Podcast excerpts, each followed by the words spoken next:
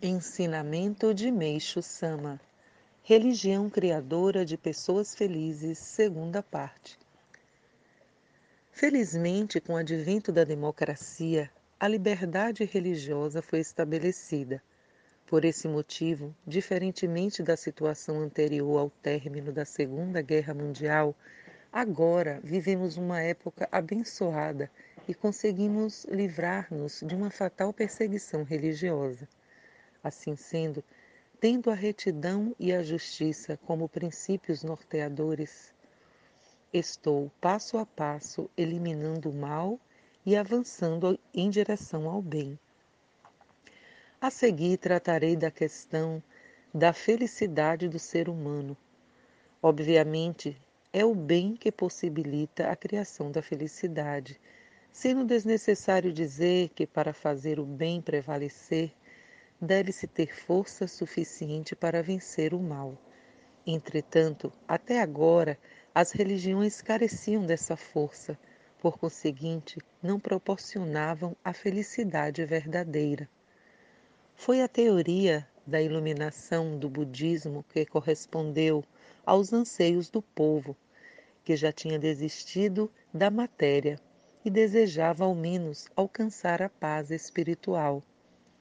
No cristianismo, por outro lado, pregou-se a resignação por meio da expiação, a exemplo de Jesus Cristo. E a conhecida frase: A qualquer que te ferir, na face direita, volta-lhe também a outra, também se refere ao princípio de não resistência, isto é, ao espírito de derrotismo diante do mal.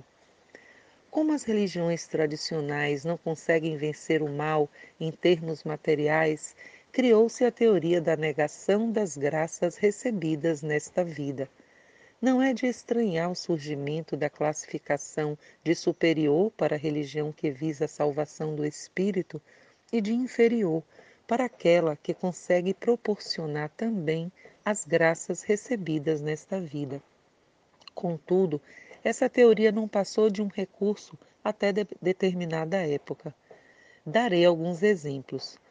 Mesmo torturadas por uma doença prolongada, há pessoas que se dizem satisfeitas, alegando que estão salvas, quando na realidade estão apenas resignadas, sufocando seus verdadeiros sentimentos. Isso significa enganar a si mesma, a si mesmo. Na realidade, é o restabelecimento da saúde que faz nascer a autêntica satisfação. Desde tempos antigos, sempre houve famílias que, não obstante o ardor de sua fé, não foram agraciadas materialmente, permanecendo infelizes. Dessa forma, acabaram por se iludir, julgando que a essência da religião só objetiva a salvação espiritual. Entretanto, a Igreja Messiânica salva tanto o espírito quanto a matéria. Podemos afirmar que ela vai além disso.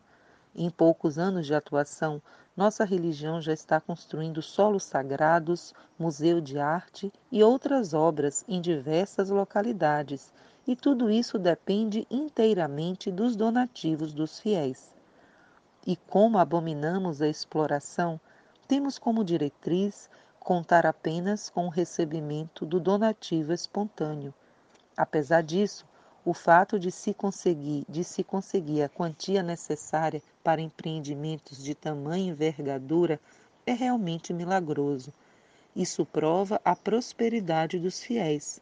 Longe de ser temporário, o donativo tende a aumentar, razão porque nunca me preocupei com dinheiro.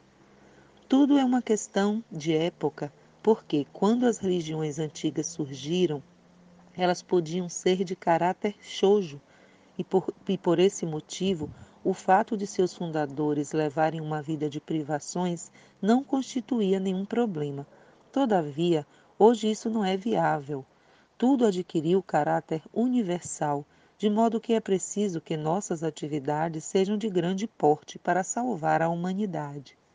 Quanto maior essa escala, maior o número de pessoas que serão salvas. Por essa razão, ao tomarem conhecimento dos nossos grandes projetos, com certeza as pessoas mudarão sua visão em relação à nossa religião.